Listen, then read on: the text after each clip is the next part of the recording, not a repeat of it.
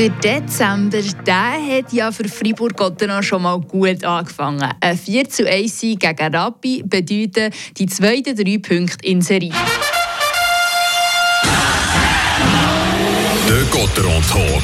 Mit eurem Opel-Partner AHG Cars und dem neuen Opel Astra Electric.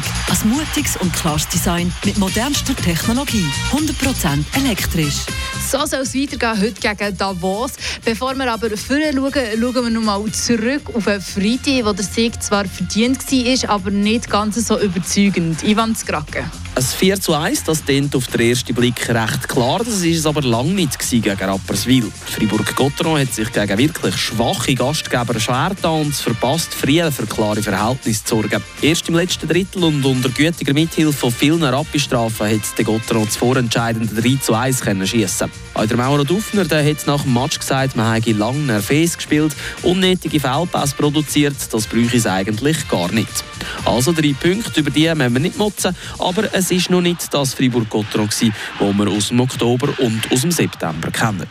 Und punkto Nervosität, ja, nervös könnte man ja auch werden, wenn man den Gegner von heute anschaut. Der HC Davos der hat nämlich der SC Bern am Freitag gerade mit 7 zu 0 abgelassen. Also die sind so richtig warm geschossen. Allerdings ist das für mich eher ein Ausreißer gegen oben vom HC Davos. Trotzdem 7-0 stellen Davoser nach wie vor nur die acht beste Offensive der Liga. Sieg und Niederlage wechseln sich bei den unkonstanten Bündner in dieser Saison zumindest in der letzten Match ab. Der wäre ja heute eigentlich wieder eine Niederlage dran und dementsprechend ein Sieg für Gotteron.